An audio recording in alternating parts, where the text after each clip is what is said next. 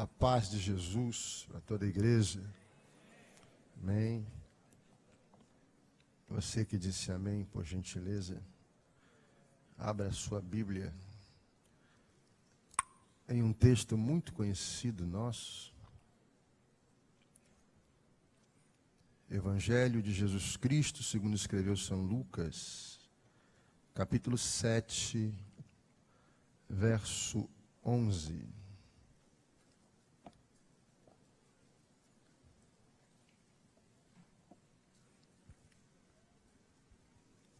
Evangelho de Lucas, capítulo 7, versículo 11. Eu louvo a Deus pela oportunidade de poder pregar essa palavra, que para mim é algo mais importante que possa existir, pregar a palavra de Deus. É o maior privilégio que eu tenho.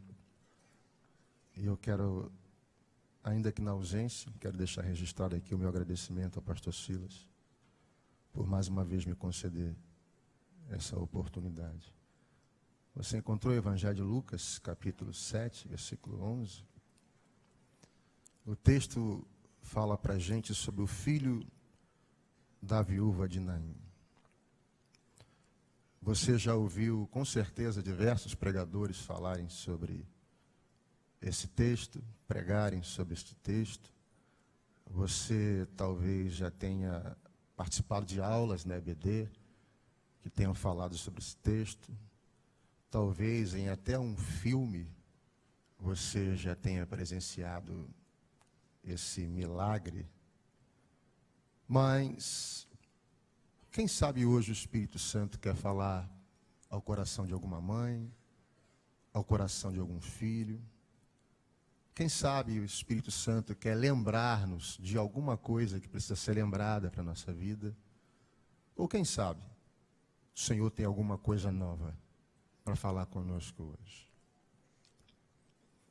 E aconteceu que no dia seguinte, ele foi à cidade chamada Naim, e com ele ia muitos dos seus discípulos e uma grande multidão. E quando chegou perto da porta da cidade, eis que levavam um defunto, filho único de sua mãe, que era viúva, e com ela ia uma grande multidão da cidade. E vendo-a, o Senhor moveu-se de íntima compaixão por ela e disse-lhe: Não chores. E chegando-se, tocou o esquife e os que o levavam pararam e disse: Jovem, a ti te digo, levanta-te. E o que fora defunto assentou-se e começou a falar, e entregou a sua mãe. E todos, e de todos se apoderou o temor, e glorificavam a Deus, dizendo: Um grande profeta se levantou entre nós e Deus visitou o seu povo. E correu dele esta fama por toda a Judéia e por toda a terra circunvizinha. Até aqui. Queridos, logo depois que Jesus cura o servo do centurião, no mesmo capítulo 7, Jesus sai de Cafarnaum e faz uma caminhada aproximadamente de um dia, entre 30 e 40 quilômetros, e chega a uma cidade por nome de Naim. Na realidade, chamar Naim de cidade é um exagero. Naim, na realidade, era um vilarejo muito pobre para que você tenha ideia de como Naim era uma cidade insignificante, Lucas, o único autor dos quatro evangelhos que narra esse episódio, Lucas trata todos aqui como anônimos. Lucas não dá importância. Lucas diz: havia um defunto, uma viúva e uma multidão. Não havia em Naum um sacerdote. Em Naim, um sacerdote. Não havia em Naim uma guarnição romana. Não havia em Naim uma figura política. Não havia em Naim um imperador romano. Não havia em Naim alguém proeminente. Então, por que Naim se tornou uma cidade famosa? E depois de dois mil anos ainda nós falamos sobre ela. Por quê? Porque um dia Jesus passou por lá. Assim era eu e você, queridos. Se somos alguma coisa, é porque um dia Jesus passou na nossa vida. Ele passou na nossa Naim. Quem era eu? Quem era você? Antes de Jesus passar na nossa vida, éramos insignificantes. Mas depois que Jesus passou na nossa Naim, depois que Jesus passou na nossa vida, você passou a ter valor. Você passou a ser alguém. Agora, afinal de contas, por que, que Jesus foi a Naim? Realizar este milagre. Jesus foi a Naim, porque quem faz distinção de lugares e pessoas sou eu e você. Jesus não. Jesus ama aquele que mora no recreio, na barra, mas ama também aquele que mora aqui no Parque Proletário. Jesus ama aquele que mora na Times Square, na Broadway. Jesus ama aquele que mora na Baixada Fluminense. Jesus ama aquele que mora em uma cobertura, aquele que mora em uma chupana. Jesus ama o negro, Jesus ama, ama o branco. Jesus ama o rico, Jesus ama ao pobre. Jesus ama o loiro de olho azul e Jesus ama o mestiço como eu. Jesus não faz distinção de pessoas e Jesus não faz distinção de lugares. Jesus, ele é o Senhor, ele não faz distinção de pessoas. É por isso que você está aqui. Ele tem algo para você você, uma bênção para você, porque Jesus, ele te vê como você é. Agora, queridos, uma coisa que eu, durante algum tempo, eu busquei entender. Porque quando Jesus ele cura o servo do centurião em Cafarnaum, aquele homem era um homem de autoridade. Era um centurião romano. Comandava uma centúria, cerca de 100 homens naquela cidade. Mas em Naim não tinha uma centúria. Em Naim não tinha um centurião. Jesus curar o servo do centurião em Cafarnaum é compreensível. Sabe por quê? Porque ele tinha amigos. Os anciãos judeus foram até Jesus interceder pelo servo do centurião. Agora, essa mulher aqui em Naim não tinha quem intercedesse por essa mulher.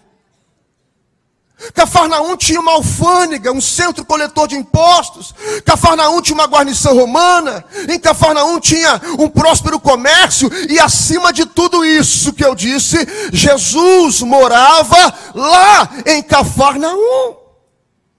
O centurião pediu para que Jesus curasse o seu servo.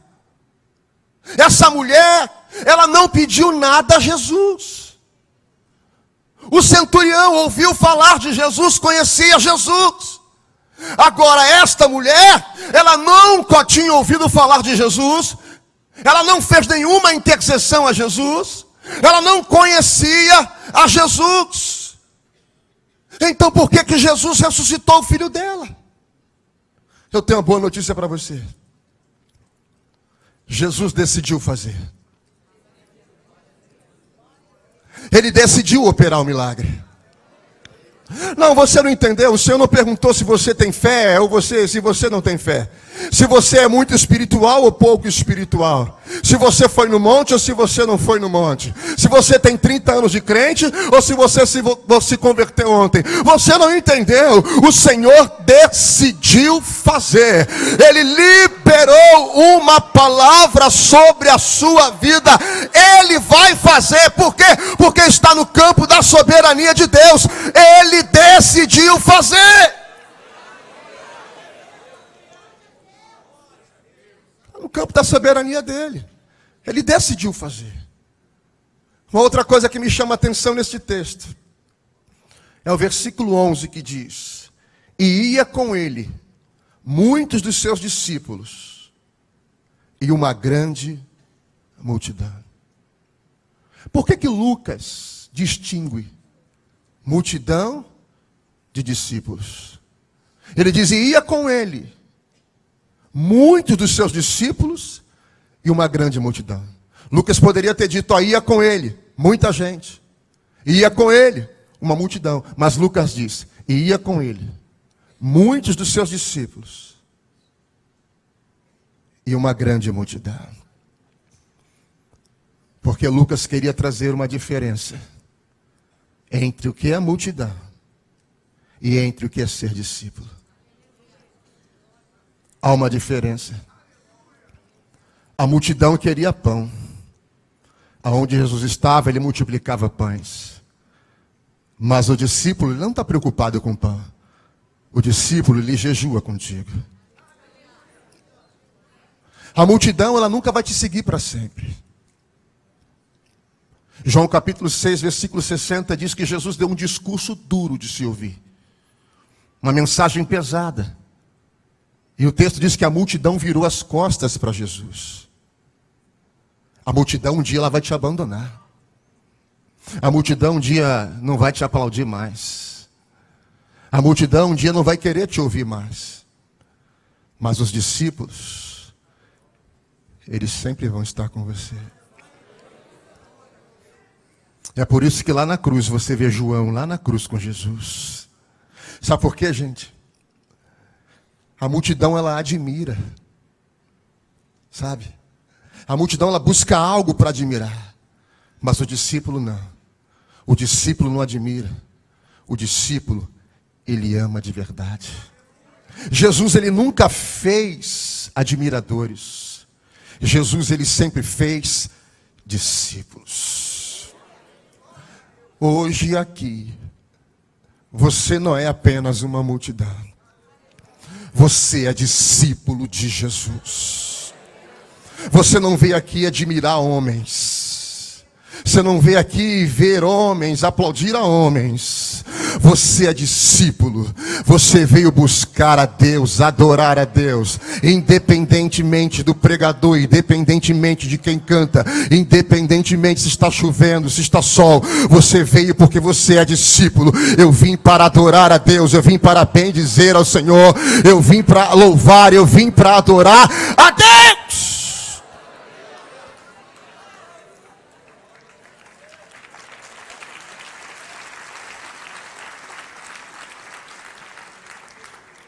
Agora, irmãos, versículo 12 diz que Jesus chega perto da porta da cidade.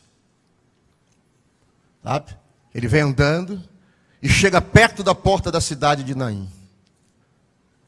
E próximo à entrada da cidade, Jesus se depara com uma cena muito triste. Um cortejo fúnebre. Uma viúva queria enterrar o seu único filho. Como de costume, a mãe vinha na frente do caixão. Os cemitérios ficavam fora da cidade, porque segundo a lei judaica, o defunto ele era considerado imundo e todo aquele que tocasse em um defunto, em tudo aquilo que o defunto tocasse, também era considerado imundo. Os cemitérios ficavam fora da cidade, cerca de 150 metros fora da cidade. Agora essa mulher está indo à frente do cortejo, na frente do corpo do seu filho, indo em direção ao cemitério, para enterrar o seu único e jovem filho. Irmãos, vai contra o curso da natureza. Uma mãe ter que sepultar o seu próprio filho. Cena triste, lastimável. Por que, que o texto diz que havia uma multidão com esta mulher? Se Naim era tão pequena, tão insignificante, e nem nome a Bíblia dá a ela. É porque na época de Jesus era costume as pessoas largarem seus afazeres. Quando passavam um cortejo fúnebre, se ajuntavam a este cortejo e iam lamentando e chorando até o sepultamento. Mas o que me chama a atenção aqui é que Jesus não se encontra com esta mulher dentro da cidade e nem se encontra com ela fora da cidade. O texto diz que ele se encontra com esta mulher próxima à porta da cidade. E o que era porta aqui? Porta nos fala de limite. A porta era o limite entre a cidade e o cemitério. A porta desta igreja é o limite entre o templo e a rua lá fora. Porta nos fala de limite. Você está em um ambiente e você entra em outro ambiente. Se ela saísse de Naim, ela sairia de um ambiente e entraria em outro ambiente, que era o de cemitério. Então, porta aqui nos fala de limites. Jesus chegou no limite desta mulher. Aqui hoje tem pessoas que entraram aqui nesta igreja, que estão vivendo o seu limite. Eu não sei se, como esta mulher, você está vivendo no limite com um filho. Eu não sei se você está vivendo no limite um problema no seu casamento. Eu não sei se são recursos financeiros. Eu não sei o que chegou na sua vida. Quem sabe uma enfermidade, um diagnóstico médico, uma doença. E você está convivendo com isso há um bom tempo. E você já está no limite no limite da paciência. Você já está no limite da dor, no limite da angústia. Jesus, quando chega, ele chega no limite. Esta mulher estava no limite. Ah, irmão, sabe o que eu aprendo aqui? É que Jesus, ele agiu no limite, no último minuto, no último momento. Eu tenho uma palavra queimando no meu coração para te entregar aqui essa noite. Você que entrou hoje aqui e você está vivendo no limite deste problema, eu tenho uma palavra de Deus para você. Jesus, ele vai chegar. Jesus, ele vai se aproximar. Jesus, ele está chegando. Pastor, eu não aguento mais. Pastor, estou como esta mulher da palavra que o Senhor está pregando. Eu estou vivendo no meu limite. Mas a Bíblia diz que quando ela está para sair, ela tem um encontro com Jesus. Vai ser neste teu limite. Quando os recursos humanos falharem, quando o médico falhar, quando o advogado disser que não tem mais como, quando tudo virar as costas para você, quando você achar que o seu chão não existe mais, ele vai chegar no limite desta dor, no limite deste problema, e ele vai liberar uma palavra sobre a tua vida. O Senhor vai chegar.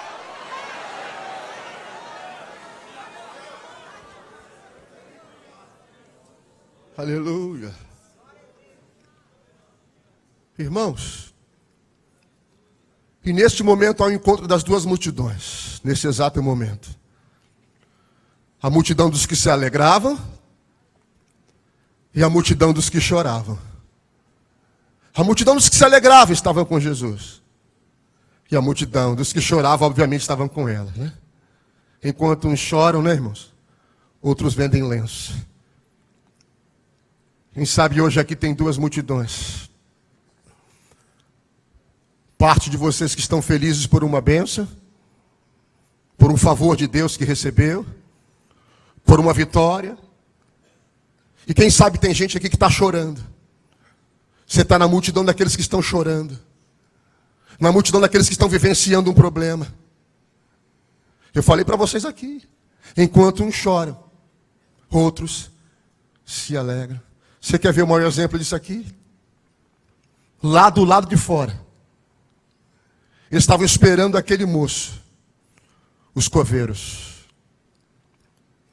Os coveiros, eles estavam próximos dali.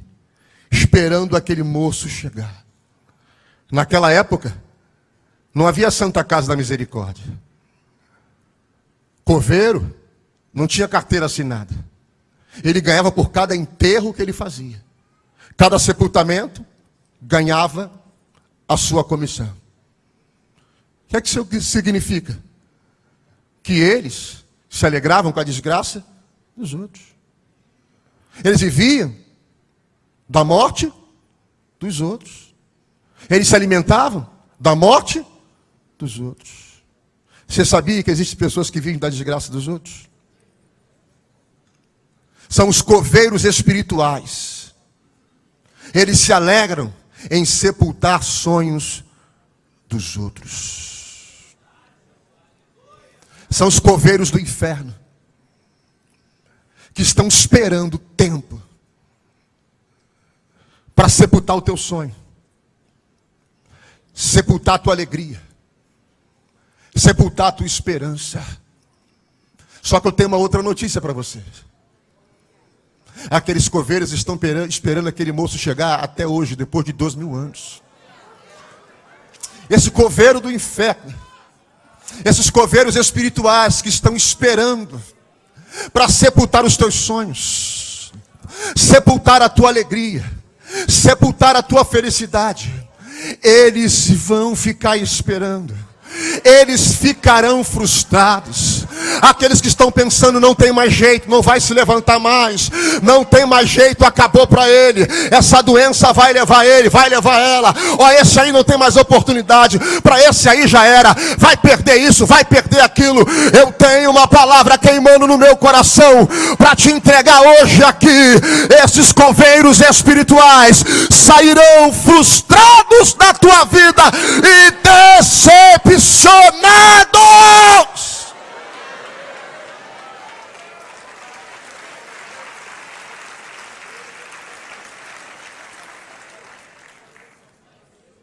Tem uma outra palavra para você. O texto diz que esta mulher era viúva. Irmão, se ela era viúva, é porque ela já tinha passado por ali antes. Sepultando quem? O seu marido. Agora, mais uma vez, de novo, novamente, ela passa pelo mesmo lugar, talvez com as mesmas pessoas, indo para o mesmo cemitério, vivendo a mesma dor, vivendo a mesma perda. Ela estava vendo os mesmos problemas se repetindo na vida dela. Quem sabe você está aqui hoje pensando, isso de novo não. Eu não vou aguentar, Jesus. Quem sabe tem gente que entrou hoje aqui vivendo problemas que estão se repetindo na sua vida. Coisas que você jamais pensou viver de novo e está te angustiando, roubando a tua paz. E você veio aqui dizendo: Senhor, fala comigo. Eu não aguento mais, Senhor. Quem sabe foi um problema com o teu pai que você está vendo se repetir na vida do teu filho. Quem sabe foi um problema com o teu marido que você está vendo se repetir na vida do seu filho. Quem sabe foi um problema de relacionamento lá atrás que você conviveu. Eu não sei se foi uma decepção, uma frustração, uma traição, uma perda. Eu não sei o que foi. Mas como esta mulher, você está fadada a repetir na sua vida as mesmas coisas que um dia te trouxeram muita tristeza. Mas eu sou profeta de Deus para a tua vida. E eu venho com uma palavra profética para você aqui hoje. Foi o que Deus colocou no meu coração. Então eu vou liberar para a sua vida. Você não vai viver isso de novo. Você não vai viver isso de novo. Pastor, mas você não está entendendo. Eu já estou no cortejo fúnebre fúnebre. Pastor, já morreu, não tem mais jeito, mas Jesus chegou. E o que o Senhor colocou no meu coração para te dizer é isso: você não vai voltar a viver esse problema, você não vai viver mais esta dor. Ah, tem gente que não aguenta mais, gente que está aqui no limite. Eu não vou aguentar mais isso. O Senhor conhece a tua vida, o Senhor conhece você, o Senhor sabe até onde você pode suportar, e o Senhor manda te dizer: você não vai viver isso de novo, Ele vai te surpreender, ah, Ele vai virar isso aí, o quadro vai mudar, essa nuvem negra vai embora, vai raiar o sol da justiça, alguma coisa vai acontecer.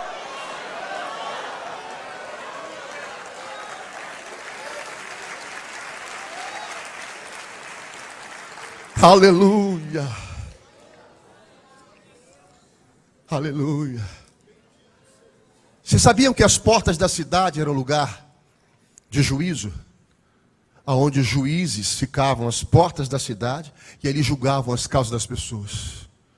Isso é interessante porque quando Jesus vem ali, naquela porta ele vem como juiz, julgar a morte e quebrar o ciclo de maldição naquela família.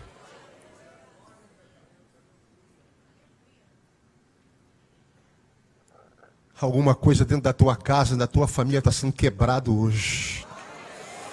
Oreatiolau é sobre. Irmão, mas está muito forte no meu coração. O Espírito manda repetir: diz, Eu estou quebrando este ciclo de maldição. Isso não vai atingir a geração dele. Isso não vai atingir a geração dela. Isso não vai se repetir na tua família. O Senhor está pondo um ponto final nisso.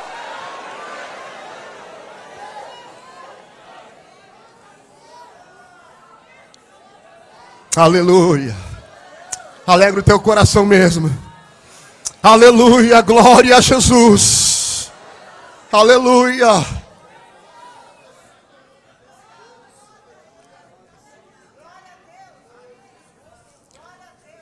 Versículo 13. Jesus vendo-a, se encheu de íntima compaixão dela e disse: Não chores. Irmãos, eu aprendo pelo menos três coisas aqui. Sabe, foi uma experiência que eu tive com Deus. Eu falei, Senhor, tu disse para essa mãe, não chores. Você sabia que tem coisas que mexem o coração de Deus? Uma mãe chorando move o coração de Deus. Existem mães que entraram aqui, estão chorando por um filho, estão chorando por uma filha. O texto diz que Jesus, vendo essa mulher, ele olhou para ela. Sabe qual é o nosso grande problema? É que a gente acha que Jesus não está vendo a gente. O texto diz que ele olhou para ela. Irmãos, Ano passado eu tive o desprazer de fazer um sepultamento de um jovem, filho de uma irmã que morreu em um acidente. E uma irmã muito querida. A vontade minha foi dizer para ela: não chora. Mas como eu poderia dizer isso para uma mãe? Em um velório do filho. Eu, eu não tinha como dizer isso para ela, eu queria dizer. Mas como é que eu poderia interromper o choro daquela mulher? Mas Jesus, ele disse para ela: Não chores. Não é o homem que está te dizendo, é Jesus que está falando para você. Jesus nunca foi em um velório, em um enterro, que o mesmo continuasse. Toda vez que ele foi num, num sepultamento, ele frustrou os coveiros. Toda vez que ele foi num velório, não teve enterro. Jesus disse para aquela mulher: Não chores. O Senhor está dizendo para algumas mães aqui hoje: Não chores. Mãe, você que entrou aqui, eu não posso dizer isso para você. Mas Jesus, Ele pode dizer isso para você porque Ele tem um poder de trazer à vida aquilo que está morto, Ele tem poder de tirar das grades aquele filho, aquele que ninguém dá mais nada, aquele marginalizado pela sociedade, aquele que todos dizem não tem mais jeito. Jesus diz para você: não chores, eu dou jeito naquilo que o homem diz que não tem jeito, eu coloco vírgula onde colocar um ponto final. O Senhor diz para você, mãe que entrou chorando hoje aqui, não chores, ele vai fazer alguma coisa. Jesus olhou para ela. Ele foi movido de íntima compaixão. Você sabe o que é íntima compaixão? Compaixão é você sentir a dor do outro, a dor do outro dentro de você. Isso é compaixão. Não é, estamos juntos, estamos misturados, estamos embolados. Qualquer coisa me liga, não, isso é conversa fiada. É compaixão. É sentir a dor do outro dentro de você. Jesus teve compaixão dela. Sabe qual é o nosso problema? A gente acha que Jesus ele está longe, ele está distante, ele é indiferente, ele está lá sentado no trono de glória e poder, né? bonitinho, esperando o dia da ressurreição, dos mortos, da vinda dele, e que Jesus não está nem aí para a gente, não. Ele sentiu a dor daquela mulher. Quando ele se aproxima, o texto diz que Jesus ele se aproximou dela. Ele está se aproximando de você hoje. Jesus desceu ao nível daquela mulher. Quando? Quando ele saiu de Cafarnaum e foi até Anaim. Ele desceu até o nível dela, quando ele parou aquele sepultamento, quando ele teve compaixão dela, quando ele se aproximou dela. Ei, o Senhor, Ele está contigo, Ele é teu amigo, Ele está se aproximando de você. Você não está sozinho nisso, meu amigo, você não está sozinha nisso, minha amiga. O Senhor está te vendo, o Senhor se aproxima de você. E Jesus disse: Não chores. Você já reparou que Jesus sempre tem uma palavra, Ele sempre tem uma palavra para mim, e sempre tem uma palavra para você. O Senhor tem uma palavra para você. Aleluia. Louvado seja o teu nome, Jesus. Glória a Deus. Versículo 14 diz que ele tocou no esquife. Irmãos, para parar um, um sepultamento, só o dono do defunto né? ou o rabino. Jesus entra ali e para aquele, para aquele sepultamento. Ele tocou no esquife, tocou no caixão. Não, não imagine um caixão como nós conhecemos hoje, aqui no século 21, né? um caixão fechado de madeira. Não, era uma maca, aonde o defunto estava deitado e estava sendo carregado. O diz que ele tocou no esquife. Ele não tocou no rapaz. Ele tocou no esquife. E eu fiquei perguntando: por que que Jesus, por que, que ele não tocou no rapaz? Por que, que ele tocou no esquife? Porque Números 19, versículo 22 diz que o defunto, ele era considerado imundo, e aonde ele tocasse, o lugar também era considerado imundo. Então, se Jesus estava sendo considerado imundo, segundo a lei judaica, tocando no esquife, no caixão, então por que ele não tocou logo no rapaz? Se seria considerado imundo em ambas as ocasiões, tanto tocando no caixão quanto tocando no rapaz. Mas ele não tocou no rapaz, ele tocou no caixão. É que às vezes o problema não está em você, mas aonde você está. Aonde te colocaram. o ambiente, a influência. Jesus vai tocar no lugar. Aonde você está, aquele lugar lá. Ele vai tocar. Obriebre achante o lauereva subricante Ele vai tocar no ambiente, no lugar, e isso vai mudar você, vai trazer resultado para você, vai trazer mudança para você. O Senhor está tocando em alguma área da sua vida. Eu não sei aonde é, não sei de que maneira, mas o Senhor está tocando e virá resultado, porque quando Jesus toca, meu amigo, sai de baixo, vem resposta, vem resultado, vem mudança, vem bênção, vem porta aberta. Ele está tocando em alguma área da sua vida que vai trazer mudança para você.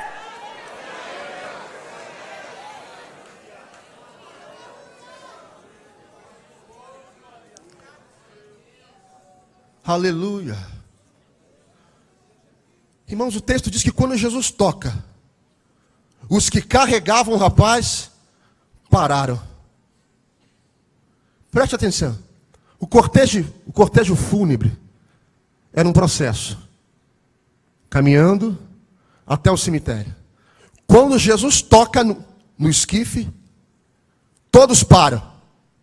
Então aquele processo de sepultamento também para. Sabe o que Deus colocou no meu coração? Que quando o Senhor tocar em alguma área da sua vida que precisa Ele tocar, esse processo que estava caminhando para a morte, vai parar. Eu não sei o que é. Eu não sei se de repente é um processo de morte mesmo, uma doença. Eu não sei se é um processo de falência, de deterioração. Eu não sei o que é.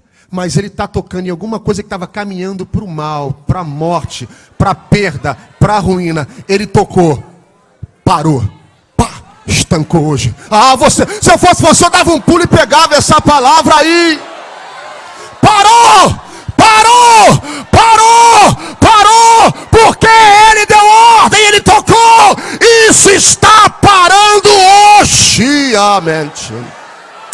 Lauaracanto lebra flácia. Ele está dando ordem. Essas ameaças vão parar hoje. Essa violência vai parar hoje. Essa briga vai parar hoje. Este canto lera Ai, vai parar hoje.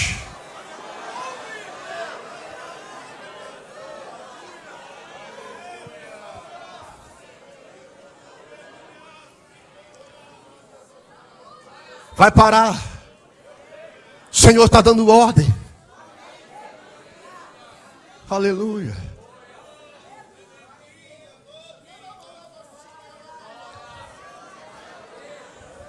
Aleluia. Aleluia. Isso é para quem crê, tá? Porque se eu for falar para você o que vai acontecer daqui a pouco, Jesus conversar com o defunto, você não vai acreditar. Se eu falar para você que alguém conversou com o defunto, você acha que está louco. Mas Jesus conversou com o defunto. Falou, rapaz, levanta aí, rapaz. Ei, Jesus está dando ordem a alguma coisa que está morta. Vai voltar a viver. Vai ressurgir. Vai trazer vida.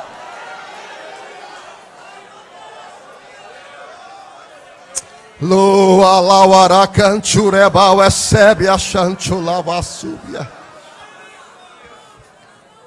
Só ele pode conversar com aquilo que está morto. Trazer vida àquilo que está morto. O Senhor vai trazer vida àquilo que você perdeu a esperança.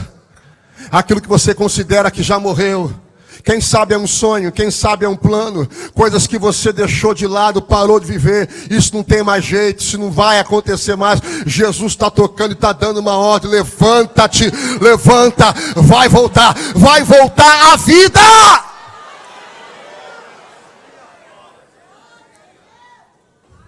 E o rapaz sentou e começou a falar. E Jesus, o texto diz que Jesus o devolveu para sua mãe.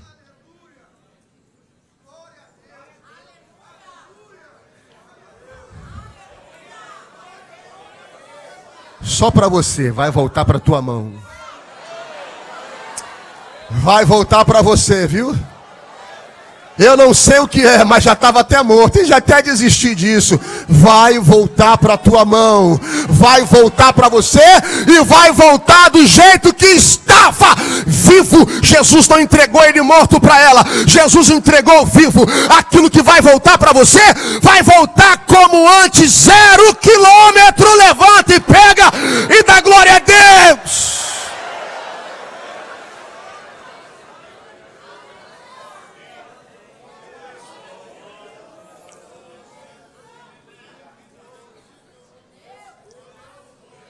E quando eles viram isso, versículo 16: E o medo se apoderou de todos, e glorificavam a Deus, dizendo: Um grande profeta se levantou entre nós. E Deus visitou o seu povo. Porque cerca de 800 anos mais ou menos, naquela mesma região, Eliseu ressuscita o filho também de uma viúva. E eles fizeram a conexão. Ih, rapaz, é um profeta. Mas eu digo, ele é mais que o profeta. Ele é o Deus vivo. Ele é a resplandecente estrela da manhã. Ele é o lírio entre os vales, o bispo das nossas almas, a torre forte de Jacó, o santo, o ungido o Alfa e o Ômega, aquele que era, que é e o que há de vir, o Todo-Poderoso. Ele está sentado num trono de glória, poder e majestade. Ele não é só um profeta, ele é o próprio Deus.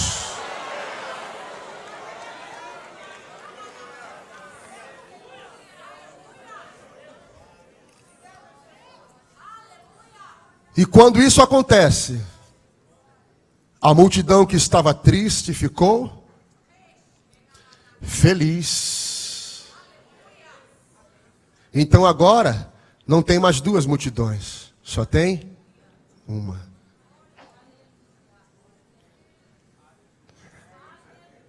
Eu tenho uma última palavra para você. Talvez tenham chegado aqui hoje nesse culto duas multidões, como eu disse antes. Alguns tristes